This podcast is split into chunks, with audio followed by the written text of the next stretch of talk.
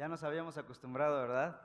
Durante un mes estuvimos recibiendo la bendición de escuchar a hermanos que aman al Señor, que aman el Evangelio, que aman la misión, que aman la obra de Dios, escuchando la exposición de la palabra, pero también escuchando sus corazones uh, de estos grandes hermanos y que aman nuestra iglesia. Esa es una gran bendición, hermanos gente que ama nuestra iglesia. Están orando por nosotros allá en los estados. Pues gracias al Señor.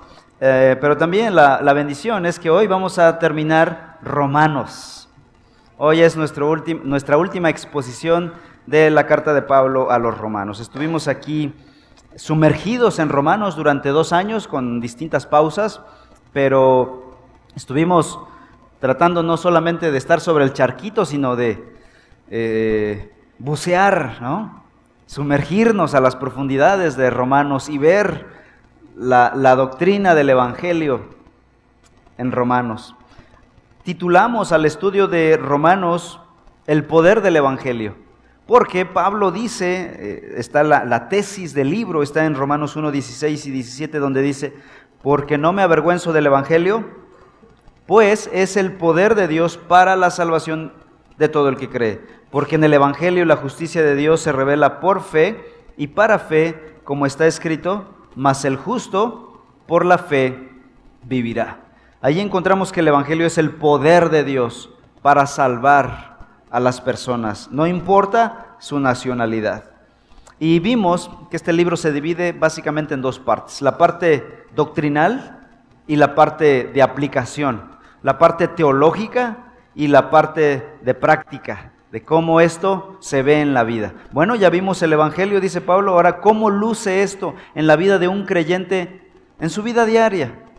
Y empezamos a ver desde sus relaciones personales, relaciones con los hermanos en la iglesia, su relación con el gobierno, su relación con la sociedad, su relación con otros creyentes, con los no creyentes. Empezamos a ver un cuadro de cómo vive aquella persona que ama o que tiene al Evangelio de Jesucristo. Romanos 1 al 11, para final, Romanos 12 al 16, parte práctica.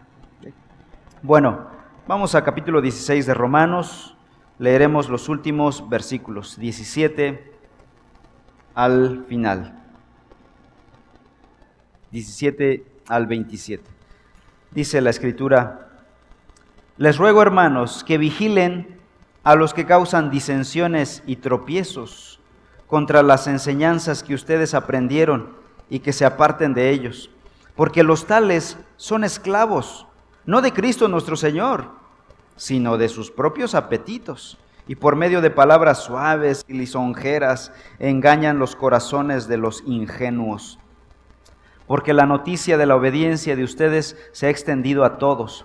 Por tanto, me regocijo por ustedes, pero quiero que sean sabios para lo bueno e inocentes para lo malo. Y el Dios de paz, aplastará pronto a Satanás debajo de los pies de ustedes. La gracia de nuestro Señor Jesucristo sea con ustedes. Timoteo, mi colaborador, los saluda, y también Lucio, Jasón y Sosípater, mis parientes. Yo, Tercio, que escribo esta carta, los saludo en el Señor. Gallo, hospedador mío y de toda la iglesia, los saluda. Erasto, el tesorero de la ciudad, los saluda y el hermano cuarto. La gracia de nuestro Señor Jesucristo sea con todos ustedes. Amén. Y a aquel que es poderoso para afirmarlos conforme a mi evangelio y a la predicación de Jesucristo, según la revelación del misterio que ha sido mantenido en secreto durante siglos sin fin, pero que ahora ha sido manifestado y por las escrituras de los profetas, conforme al mandamiento del Dios eterno, se ha dado a conocer a todas las naciones para guiarlas a la obediencia de la fe, al único y sabio Dios por medio de Jesucristo, sea la gloria para siempre. Amén. Oremos. Padre, gracias por esta hermosa carta de Romanos que ha bendecido nuestras vidas, ha bendecido a la humanidad, ha bendecido a la iglesia de Cristo a lo largo de la historia y hoy nos ha bendecido a nosotros. Queremos agradecerte por el estudio de, este, de esta hermosa carta. Padre, te pido que nuestras mentes puedan retener estas verdades, estos tesoros, y que tu Santo Espíritu pueda aplicar estas verdades a nuestro corazón. Hoy terminamos y queremos pedir tu bendición. En el nombre de Cristo Jesús. Amén. La conclusión básicamente de Romanos, yo he bosquejado este final con tres, tres palabras, las tres A de la conclusión. Advertencia, adiós y alabanza. Son las tres A de la conclusión de Pablo. Advertencia, adiós y alabanza. En primer lugar, Pablo lanza una advertencia antes de terminar. Antes de que se relaje la iglesia, Pablo procede a hacer la siguiente advertencia. Les ruego, hermanos, abran los ojos, dice Pablo, que vigilen a quienes? A los que causan disensiones y tropiezos contra las enseñanzas que ustedes aprendieron. Y, segundo, que se aparten de ellos, dice el apóstol Pablo. Aquí hay un llamado al cristiano que ha recibido el Evangelio de Jesucristo. Aquel creyente que ha creído en Jesucristo y que ha recibido este Evangelio, tiene una tarea más, dice Pablo. Observar, abran los ojos y vigilen a ciertos individuos que andan causando divisiones y tropiezos por ahí. Ahora, Pablo no está hablando aquí de ser quisquillosos, eh, cualquier cosita que vean, no me gustó el color de la pared del, edificio, dice la Biblia que hay que vigilarlos y, y enfrentarlos, ¿no? Hay, lugares donde hay juntas largas de negocios de las iglesias para ver de qué color vamos a pintar el baño, de qué color... ¿Esto es pérdida de tiempo? Nosotros no estamos para ver pelearnos por el color del baño, estamos para hablar de la misión.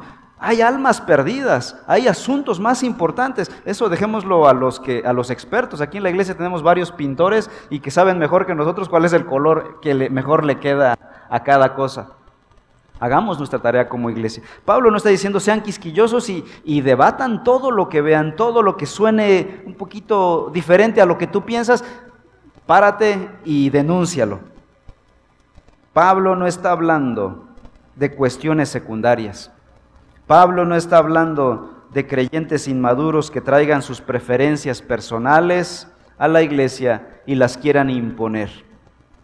Y si algo no suena bien, si algo no se ve según sus preferencias, pararse y denunciar porque dice la escritura. No, Pablo no está hablando de eso. De hecho, en otros pasajes, escuchen por favor dos pasajes que voy a leer donde Pablo rechaza tajantemente esa situación. Dice 2 Timoteo 2:23, pero rechaza los razonamientos necios e ignorantes, sabiendo que producen rencillas. En Tito 3:9 dice, pero evita, le dice al pastor Tito, una carta de Pablo, una carta pastoral, un manual para el pastorado de Tito, le dice, pero evita controversias necias, genealogías, contiendas y discusiones acerca de la ley, porque son sin provecho y sin valor. No somos llamados a discusiones superficiales. Pablo está hablando aquí en Romanos 16, 17 acerca de algo mucho más serio y terrible. Está advirtiendo acerca de aquellos que menoscaban la enseñanza que aprendieron, dice Pablo. ¿Cuál es la enseñanza que Pablo ha dado aquí en Romanos? El Evangelio. Hermanos, ahí no podemos jugar. No podemos pelear por cualquier cuestión superficial, preferencias personales, hábitos y gustos. Pero cuando se trata del Evangelio, cuando está en juego la verdad del Evangelio, de la persona y la obra de Cristo Jesús, señores, Pablo da una indicación. Marca personal sobre ellos, dice el apóstol. Vigilen, dice el apóstol Pablo. Y usa la palabra literal, vigilen. En nuestra NBLA dice, vigilen a tales hombres. Hagan marca personal. La palabra griega es escopeo. ¿Le suena?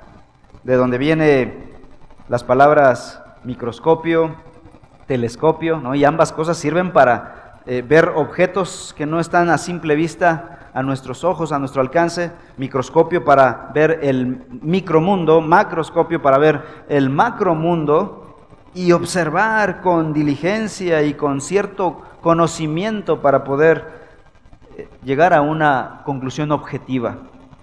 Significa examinar y someter a escrutinio cuidadoso.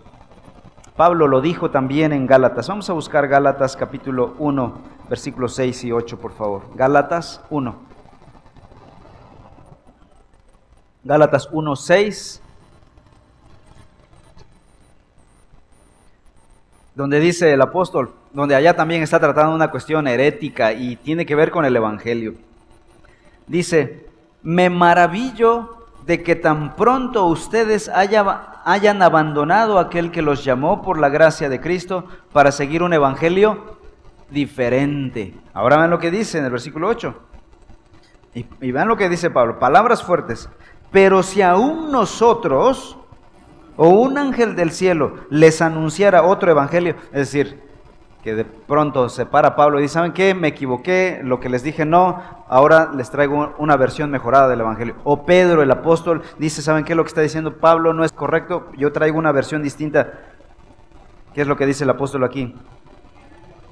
Si anuncia otro Evangelio contrario al que les hemos anunciado, sea anatema. La palabra anatema sea maldito, esté bajo maldición. Miren, Pablo está poniendo bajo maldición una maldición apostólica sobre aquellos que atenten contra la persona y la obra de Cristo Jesús. Ahora, ¿cómo deben, debemos los creyentes responder a los herejes? ¿Qué está diciendo Pablo? Versículo 17. Romanos, nuevamente regresamos a Romanos 16, 17. Ahora, Pablo yo creo que debía terminar con esta conclusión, porque es como si dijera, bueno, ya trabajé mucho, ya les enseñé el Evangelio, como para que ahora resulta que se les olvida y empiezan a abrazar otras doctrinas. ¿no? Tanto que he trabajado para enseñarles y de pronto viene alguien nuevo con ideologías nuevas y de volada la abrazan, ¿no? ¿Así de fácil? Dice Pablo, no, no, no, no es así. Dice, les ruego, versículo 17, hermanos, se han creído en Cristo, son hermanos, por lo tanto, que vigilen a los que causan disensiones y tropiezos contra las enseñanzas que ustedes aprendieron y que se aparten de ellos. Este es el tratamiento de un cristiano. La respuesta correcta de los creyentes que han abrazado el Evangelio a los falsos maestros no es debatir, no es dialogar. ¿Cuál es la indicación de Pablo? Apártense de ellos. Ese es el llamado del apóstol. Aquí no hay margen de que, bueno, discutan, a ver, tal vez lleguen a un punto medio. ¿Qué significaría para ti ir a un punto medio? Que tendrías que rechazar algunas cosas de Cristo, de su persona, de su obra para llegar a un punto medio. Pablo no está diciendo tal cosa. Pablo está diciendo, apártense de ellos. Vean lo que dice Jesús en Mateo 7. Busquen Mateo 7, por favor. Mateo 7, 15 al 16.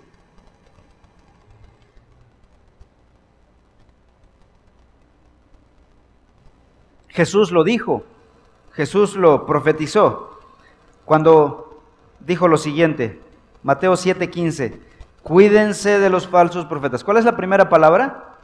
Cuídense, un verbo activo para los creyentes, cuídense de los falsos profetas.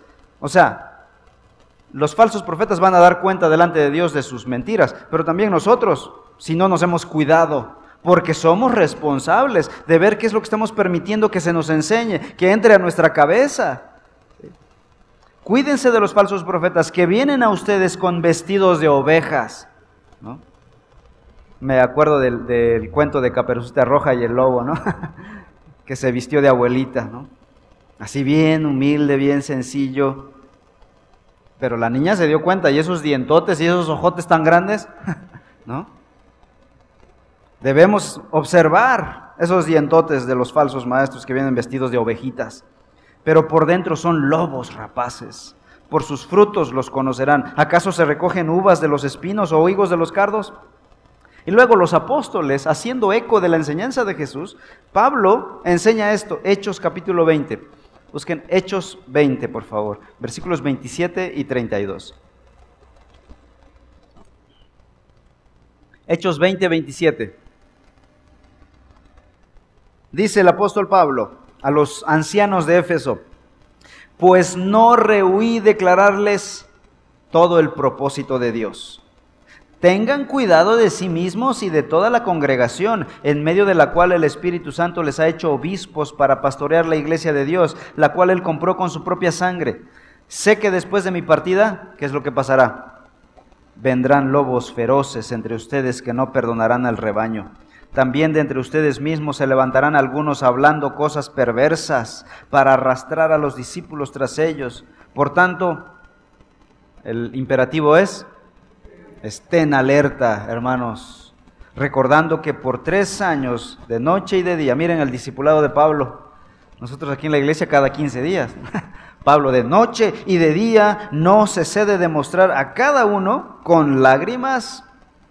Ahora les encomiendo a Dios y a la palabra de su gracia que, se, que es poderosa para edificarlos y darles la herencia entre todos los santificados.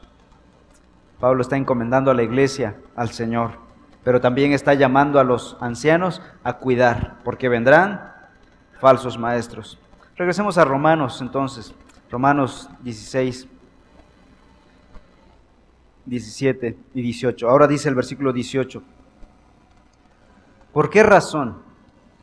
Porque los tales son esclavos no de Cristo nuestro Señor, sino de sus propios apetitos. Pablo va a presentar aquí en este versículo 18 dos razones negativas para apartarse de los falsos maestros. La primera razón que dice es que sus motivos son incorrectos.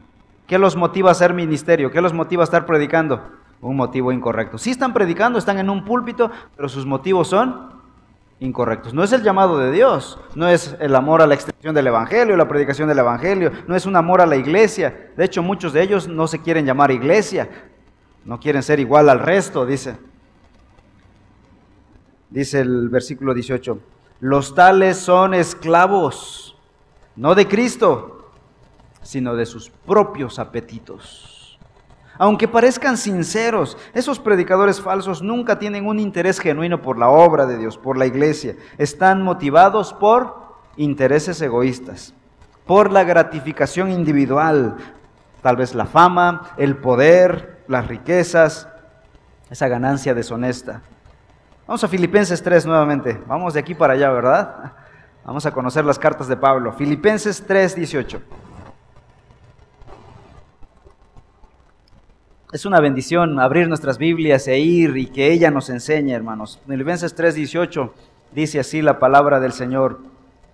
Porque muchos andan, como les he dicho muchas veces, y ahora se los digo aún llorando, que son enemigos de la cruz de Cristo, cuyo fin es perdición, cuyo Dios es su apetito y cuya gloria está en su vergüenza, los cuales piensan solo en las cosas terrenales esa es su búsqueda. Solo las cosas terrenales. No buscan la gloria de Dios. Vamos a Judas ahora. Alguien me preguntó una vez, ¿a poco Judas escribió un libro? bueno, está al final, justo antes de Apocalipsis. Judas solamente tiene un capítulo, así que no se van a perder. Judas 12. Judas 12 dice, estos, hablando de estos falsos maestros, ¿qué son? Son escollos ocultos en los ágapes de ustedes, es decir, en las reuniones de ustedes. Se mimetizan con ustedes, parecen cristianos, dice, dice Judas, cuando banquetean con ustedes sin temor, apacentándose a sí mismos. Son nubes sin agua llevados o llevadas por los vientos, árboles de otoño sin fruto, dos veces muertos y desarraigados son olas furiosas del mar que arrojan como espuma su propia vergüenza, estrellas errantes para quienes la oscuridad de las tinieblas ha sido reservada para siempre. Gozarán de las riquezas terrenales, pero ay de ellos cuando venga el Señor y consume los tiempos, sufrirán el castigo del Señor. Un poquito más atrás, segunda de Pedro, atrásito están las cartas de Juan y luego las cartas de Pedro. Segunda de Pedro 1, donde dice el apóstol Pedro también advirtiendo a la iglesia. Prácticamente todos los apóstoles advirtieron a la iglesia de esto. Lo que Pablo está haciendo en su carta lo hicieron los demás apóstoles. Segunda de Pedro 1:20. Pero ante todo sepan esto, que ninguna profecía de la escritura es asunto de interpretación personal. No, he escuchado muchas veces esto y tal vez tú también. Bueno, la Biblia se interpreta como cada quien la quiera interpretar. ¿Qué? ¿Quién dijo tal cosa? Si cada quien interpreta la Biblia a su manera, tendremos 50 mil teologías y cada uno defendiendo su postura. ¿De dónde creen que salió la ideología de género? De esa postura de decir, yo tengo mi propia interpretación, el relativismo postmoderno. es característico de estas filosofías. Pero ¿qué dice la escritura? Vamos a la letra, vamos a la palabra, a la palabra de Dios. Y él dice, ninguna palabra, ninguna profecía de la escritura es asunto de interpretación personal. Versículo 21. Pues ninguna profecía fue dada jamás por un acto de voluntad humana. Bueno, si tú quieres interpretar tu profecía, bueno, tú estabas ahí cuando se reveló la escritura. Dice el apóstol, pues nadie estaba ahí. Dice, sino que hombres inspirados por el Espíritu Santo hablaron de parte de Dios. Ahora vamos al capítulo 2, segunda de Pedro 2. Ven lo que dice el versículo 10. Pero se levantaron falsos profetas entre el pueblo, hablando del Antiguo Testamento. Así como habrá también falsos maestros entre ustedes, hablando del futuro. Los cuales encubiertamente introducirán herejías destructoras, negando incluso al Señor que los compró, trayendo sobre sí una destrucción repentina. Muchos seguirán su sensualidad y por causa de ellos el camino de la verdad será blasfemado. En su avaricia los explotarán con palabras falsas. El juicio de ellos desde hace mucho tiempo no está ocioso, ni su perdición dormida. Todo ya está planeado para el fin de esta gente. Regresemos a Romanos entonces. Pablo dice en Romanos 16, 18, apártense de ellos, ¿no? ¿Por qué razón? Porque sus motivos ministeriales son pecaminosos, son egoístas, no edifican a la iglesia, ellos no edifican al Señor, ellos están edificando su propio reino, su propio imperio. Segunda razón, Romanos 16, 18 ahora. Porque los tales son esclavos, no de Cristo, nuestro Señor, sino de sus propios apetitos, y por medio de palabras suaves y lisonjeras engañan los corazones de los ingenuos.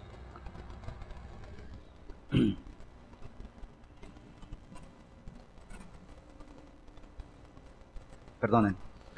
En segundo lugar, Pablo nos dice que los falsos maestros deben ser rechazados. ¿Por qué razón? Porque su enseñanza es destructiva. Versículo 18 lo dice. Y por medio de palabras suaves y lisonjeras. Es decir, son buenos para hablar, ¿eh? A veces, o muchas veces, son mucho mejores comunicadores que varios de los que predican la palabra de manera ortodoxa.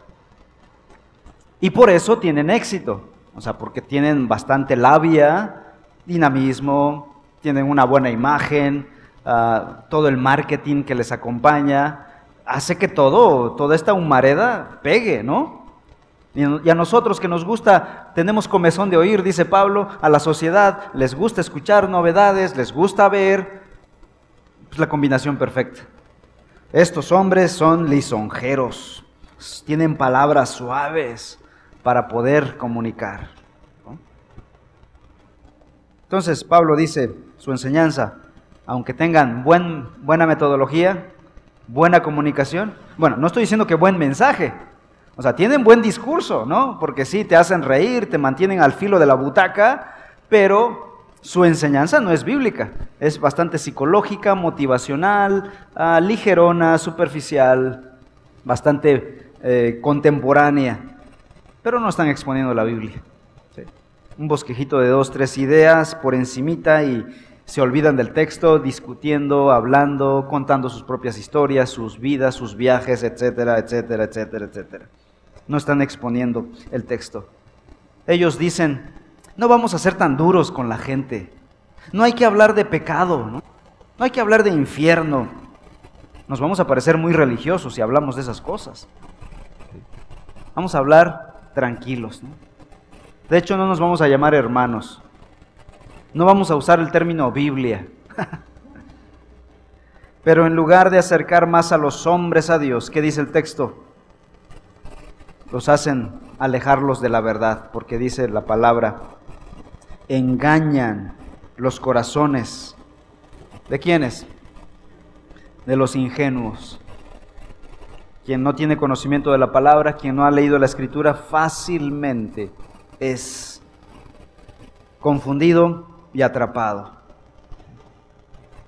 Versículo 19 dice el apóstol, porque la noticia de la obediencia de ustedes, y ahora Pablo vuelve a los cristianos de Roma, se ha extendido a todos. Por tanto, me regocijo por ustedes, pero quiero que sean sabios para lo bueno e inocentes para lo, lo malo. La mejor protección contra la herejía, contra la falsa enseñanza, ¿cuál es? Es lo que están haciendo los romanos, la obediencia a la verdad, dice. Y ustedes son un ejemplo de obediencia, dice Pablo. Ustedes han mantenido la verdad y han perseverado. Su obediencia a la palabra, incluso ya son famosos, dice. Muchos en otros lugares han escuchado de su obediencia a la palabra de Dios. Se caracterizan por ser una iglesia que estudia la palabra y que obedecen la palabra. Los creyentes en Roma estaban protegidos en contra de la falsa enseñanza gracias a su obediencia, a su apego a la palabra de Dios, a la verdad del Evangelio. Y cuando Pablo escribe Romanos, esta iglesia fue mucho más solidificada. Sin embargo, su obediencia no solo protegía a la iglesia del error, sino también animaba a otros cristianos, a otras iglesias. ¿Qué dice el texto? También la, noticia de su obediencia se ha extendido a todas partes. La iglesia en Roma tuvo un tiempo de pureza doctrinal, hasta después en el siglo IV que cayó bajo la herejía y empezaron a creerse superiores porque estaban en la capital del imperio, Roma, y eh, sus líderes, sus obispos, ya hacían amistad con muchos de los emperadores romanos y se creían superiores al resto de los obispos y pastores en otras provincias. Y poco a poco fue creciendo esa fama, esta hambre que Pablo está corrigiendo aquí, ese apetito carnal egoísta por crear sus propios nombres y llegaron a decir, Roma, el obispado de Roma tiene superioridad sobre el resto de las iglesias de provincia. Así que Roma poco a poco fue creciendo y para el siglo VI Roma ya había caído en la herejía de llamar a su obispo papá o papa como le conocemos hoy en día. Y de ahí el resto es historia, historia que conocemos la mayoría de nosotros. Lamentablemente, Nunca podemos decir, a nosotros no nos va a pasar, hermanos. ¿eh? Reforma es una iglesia bien saludable. De hecho, ¿qué es lo que está diciendo Pablo aquí? La noticia de la obediencia de ustedes se ha extendido a todos. y me regocijo con ustedes. Pero, ¿qué sigue diciendo el texto del versículo 19? Pero quiero que sean sabios. No podemos decir, somos bien obedientes a la palabra, aquí se predica palabra saludable. Tranquilo, todo está bajo control. Pablo está diciendo, no se confíen. Quiero que sean sabios, dice el apóstol Pablo. Manténganse así, con los ojos bien abiertos, orando por la predicación de la palabra de manera constante. Jesús lo dijo de otra manera. Pablo dice, quiero que sean sabios para lo bueno e inocentes para lo malo. ¿Cómo lo dijo Jesús? Escuchen. Quiero que sean astutos como las serpientes e inocentes como las palomas, dijo Jesús. Pablo le ha de haber copiado a Jesús, pero lo dijo de otra manera. Ahora, ¿cómo ser sabios para lo bueno? Astutos como serpientes. ¿Cómo, ¿Cómo serlo? Bueno, Jesús no está diciendo sean serpientes, dice sean astutos como las serpientes. Filipenses 4.8 nos da la respuesta. Filipenses capítulo 4.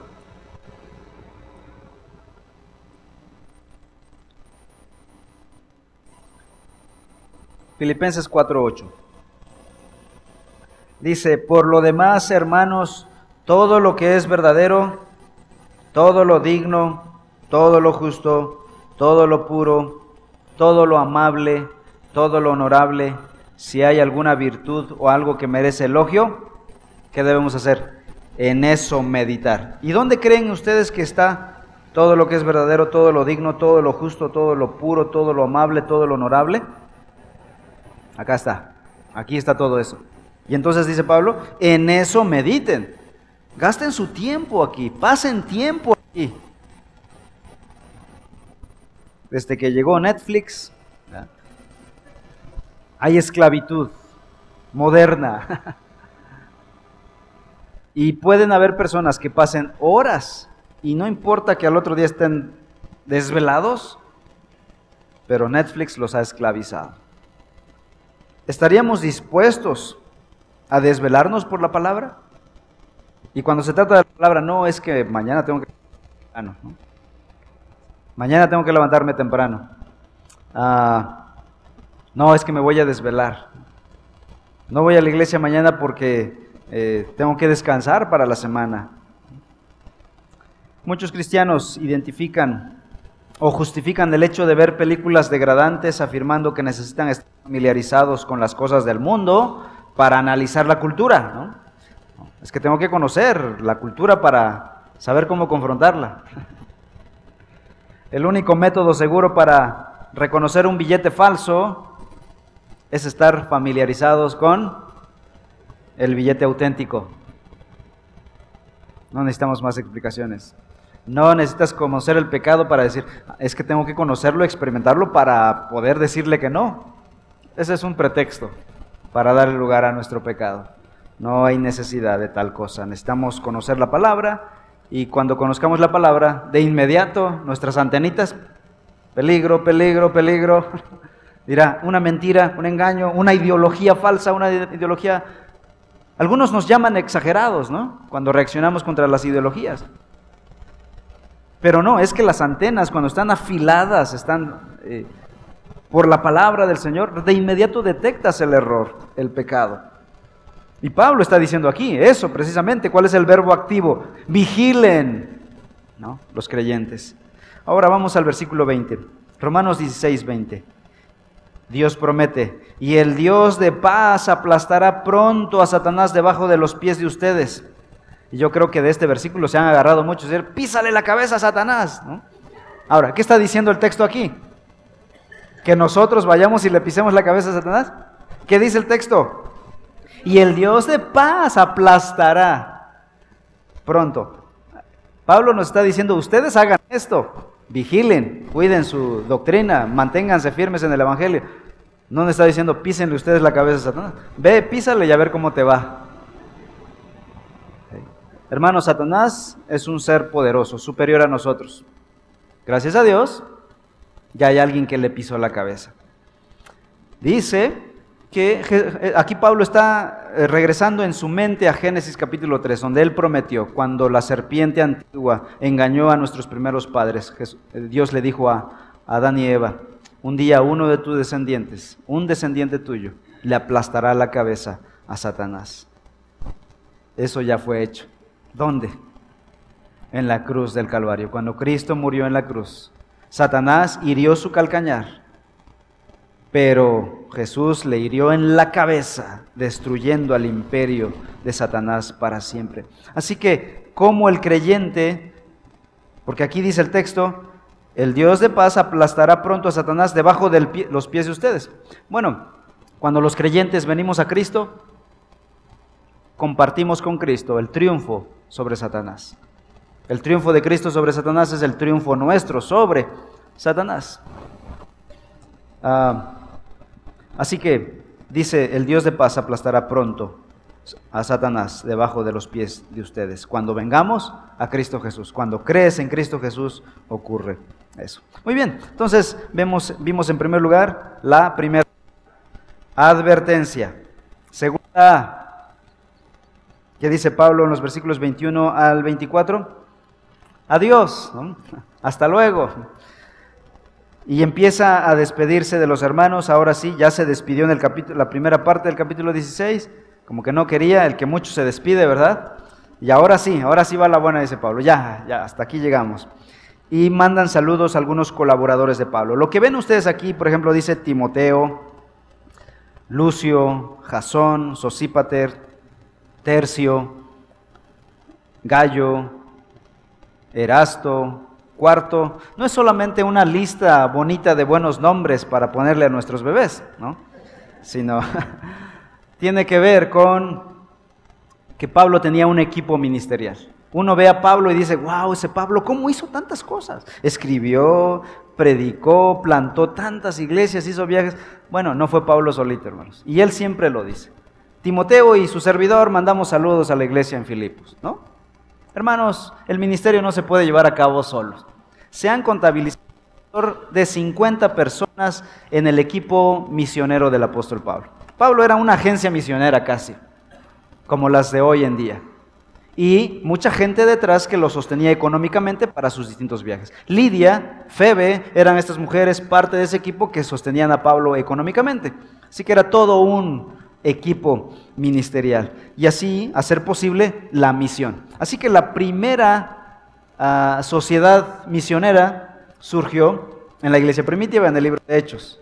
Hay un grupo de personas. Hermanos amados, esto es un ejemplo para nosotros. No podemos hacer el ministerio solos. De hecho, la filosofía que estamos implantando en la iglesia, y cuando digo filosofía no se espanten, ¿eh? hablo de la idea de trabajo que estamos implantando es esta, de saber trabajar en equipo. Cuando una persona tiene las cualidades para trabajar en equipo, lo llamamos de inmediato. Queremos tener equipos. En todos los ministerios son equipos, equipos para el ministerio. Y mientras más, mejor. Y estamos equipando a otros, siempre equipándose. Esta es una, de las comisiones para cada uno de ustedes, hermanos. En tu área donde estés, por favor, enséñale a dos, tres, cuatro, cinco, seis gentes a hacerlo mejor que tú incluso. No te escondas con la guitarra así que nadie te vea cómo estás tocando, ¿verdad? Enséñale, así se toca, ¿no? Así se hace no ocultar nuestras habilidades para que no aprenda bien. En México es un tabú, es un delito federal pedirle una receta a otra dama. ¿no? Si una mujer le dice, oye, me gustó tu comida, pásame tu receta. No, esto es un delito. Es un pecado capital. ¿Se acuerdan de Julie Green? Que estuvo aquí con nosotros hace un par de años. Bueno, muchos de ustedes no estaban aquí todavía. Y platicábamos de esto chistoso en nuestro continente, porque es, es latino esto. Y ella decía en Estados Unidos, ¿no? Allá. Por eso hemos mejorado nuestras recetas, porque compartimos, va y viene, ¿no? Pero aquí nosotros no, nos, guardamos, nos, nos guardamos las recetas. Es un delito capital. Pero eso no pasa aquí en Reforma, ¿no? eso aquí para nada, ¿no? Bueno, entonces aquí vemos que Pablo les enseñó todo lo que podía a sus discípulos, porque ellos continuaron la obra. Pablo fue decapitado. ¿Y qué hubiese pasado si era Pablo solito? Ahí se acaba la obra. Hermanos, la obra no depende de una persona. La obra de Dios depende de Dios primeramente y de un pueblo. Somos un pueblo. Y menciona a Timoteo. Timoteo fue discípulo del apóstol Pablo. Dice que fue su hijo espiritual y también lo adoptó casi casi como su hijo personal. Luego Lucio, Jasón y Sosípater. Dice, mis parientes. Es muy probable que hayan sido sus familiares. Luego menciona a Tercio. Vean lo que dice el versículo 22. Espero que ninguno de ustedes aquí se rompa las vestiduras y diga, ¿cómo? Yo siempre creí que Romanos había sido escrito por Pablo. Dice el versículo 22, yo, Tercio, que, escribió, que escribo esta carta, lo saludo en el Señor. No, se desesperen, hermanos, no, no se desilusionen. Lo que pasa que ah, en la antigüedad habían amanuenses, le llamaban ellos, secretarios. Entonces Tercio era el secretario de Pablo, el encargado de transcribir lo que Pablo estaba dictando. O sea, era gente profesional que escribía bastante bien. Y Pablo dice en otra carta que él se atrevió a escribir la conclusión de una carta y dice, con estas grandes letras escribo yo. O sea, escribía feito el Pablo. Era bueno para todo, pero parece que para escribir no era muy, muy bueno. Entonces Tercio era el secretario de Pablo. Y Pablo dictaba, o sea, la, y la carta de Romanos es carta de Pablo. Pero tuvo alguien que lo escribió. Y aquí él manda saludos de manera personal, Tercio. Entonces él escribe diciendo, mando saludos. Pero la carta es la carta del apóstol Pablo. Así como Febe tuvo el privilegio de llevar esta carta a Roma desde Corinto, Tercio tuvo el alto privilegio de escribir la carta de Pablo a los romanos. Después menciona a Gallo. Gallo fue hospedador personal de Pablo, dice el versículo 23. Gallo, hospedador mío y de toda la iglesia, lo saluda. Miren, este gallo era tan hospitalario que no solo vivía Pablo en su casa, sino también los domingos llegaban todos los hermanos. Estos hermanos, ah, Dios tiene un llamado muy especial a ciertas personas para esta capacidad de hospitalidad. cuando reforman, fue haciendo, incluso antes eh, que el hermano Alberto y Ene abrieron su casa para que ahí naciera reforma. En la sala de nuestros hermanos nació reforma. Y llegábamos nosotros con nuestros chamaquitos y se subían en sus salas y eh, mesa rayada y no sé qué más, paredes rayadas. Y nuestros hermanos nunca perdieron la sonrisa. o, tal vez alguna vez. no, no, nunca, nunca. Y ese es un testimonio de hospitalidad de nuestros hermanos. Y varias familias de aquí de la iglesia que tienen ese don de la hospitalidad. Y es un llamado para todos nosotros la hospitalidad. Y es lo que está pasando con Gallo. Y Pablo casi, casi dice, este es mi gallo, ¿no? este hermano. Luego menciona a Erasto.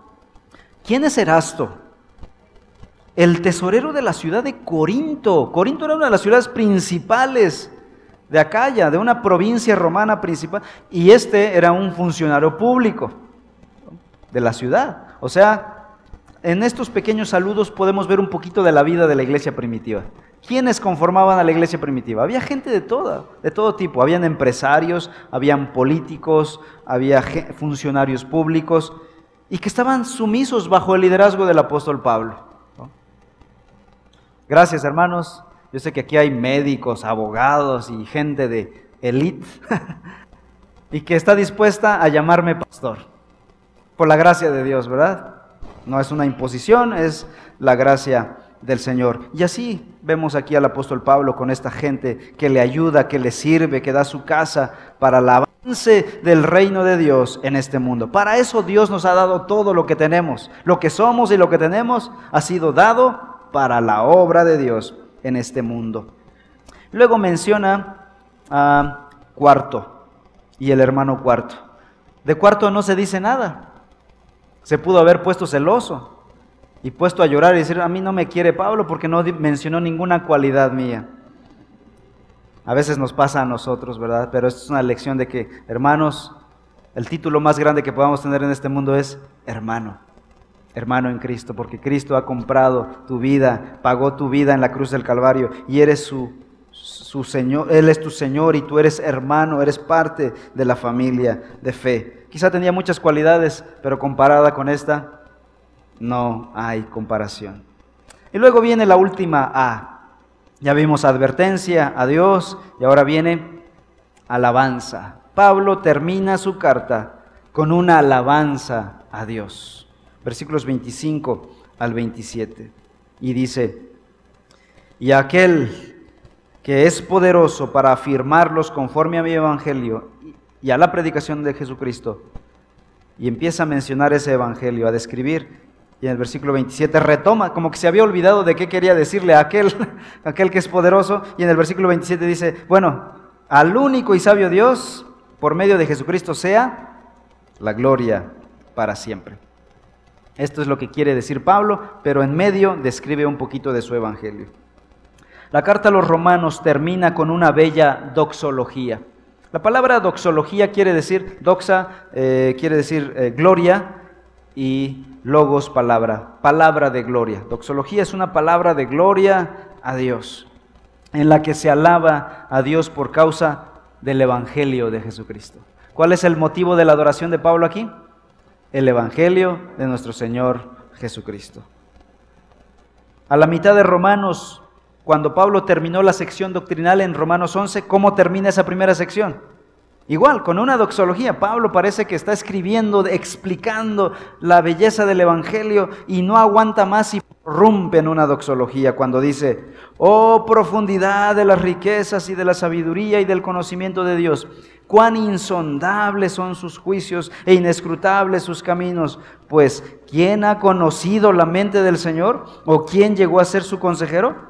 ¿O quién le ha dado a él primero para que se le tenga que recompensar? porque de Él, por Él y para Él son todas las cosas. A Él sea la gloria para siempre. Amén. Y así termina esa primera sección. Y luego en el capítulo 12 empieza la sección práctica de aplicación a nuestras vidas. ¿Y cómo termina esta, esta sección? Otra vez con una doxología. Y aquel que es poderoso para hacer esto y esto y esto y esto, a Él sea la gloria para siempre. El Evangelio es el motivo de la gloria de Dios. El Evangelio es la bendición más grande. Y Pablo describe rápidamente tres cosas de su Evangelio aquí. Pablo no pierde tiempo, aprovecha cada oportunidad. Y dice que en primer lugar el Evangelio confirma a los hombres. Versículo 25. Y aquel que es poderoso para, ¿qué cosa? Afirmarlos conforme a mi Evangelio. Dios tiene el poder de confirmar a los creyentes, de mantenerlos firmes. ¿Cuál es el instrumento de Dios para confirmarnos? El Evangelio, hermanos. Nunca te apartes del Evangelio. Nunca dejes de escudriñar el Evangelio. No dejes el Evangelio. Luego dice que el Evangelio proclama a Jesucristo, versículo 25, ya la predicación de Jesucristo.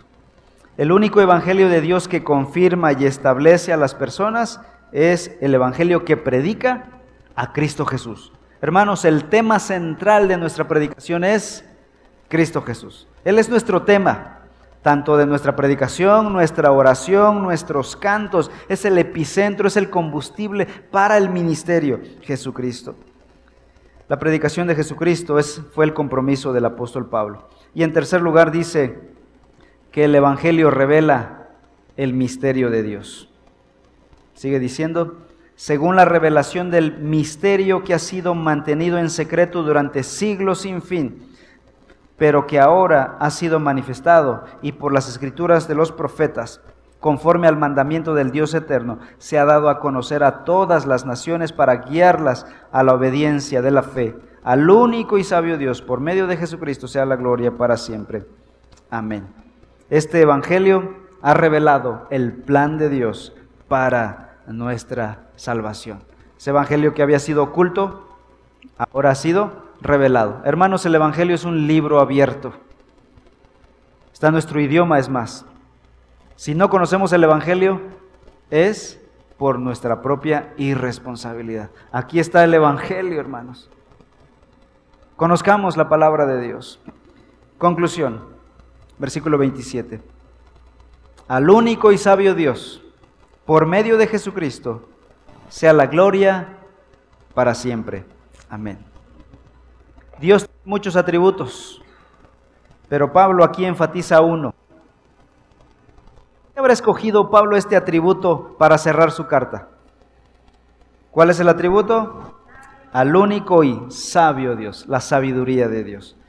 Yo creo que Pablo escogió este atributo de la sabiduría porque todo lo que nos ha explicado Pablo que procede de Dios. El Evangelio es sabiduría de Dios, hermanos. El Evangelio, la forma de salvar a los hombres por medio de su Hijo Jesús, es algo sabio. El Evangelio no pudo haber sido inventado por los hombres. Algunos dicen, la Biblia fue inventada por hombres. ¿En qué cabeza habría podido concebirse semejante cosa?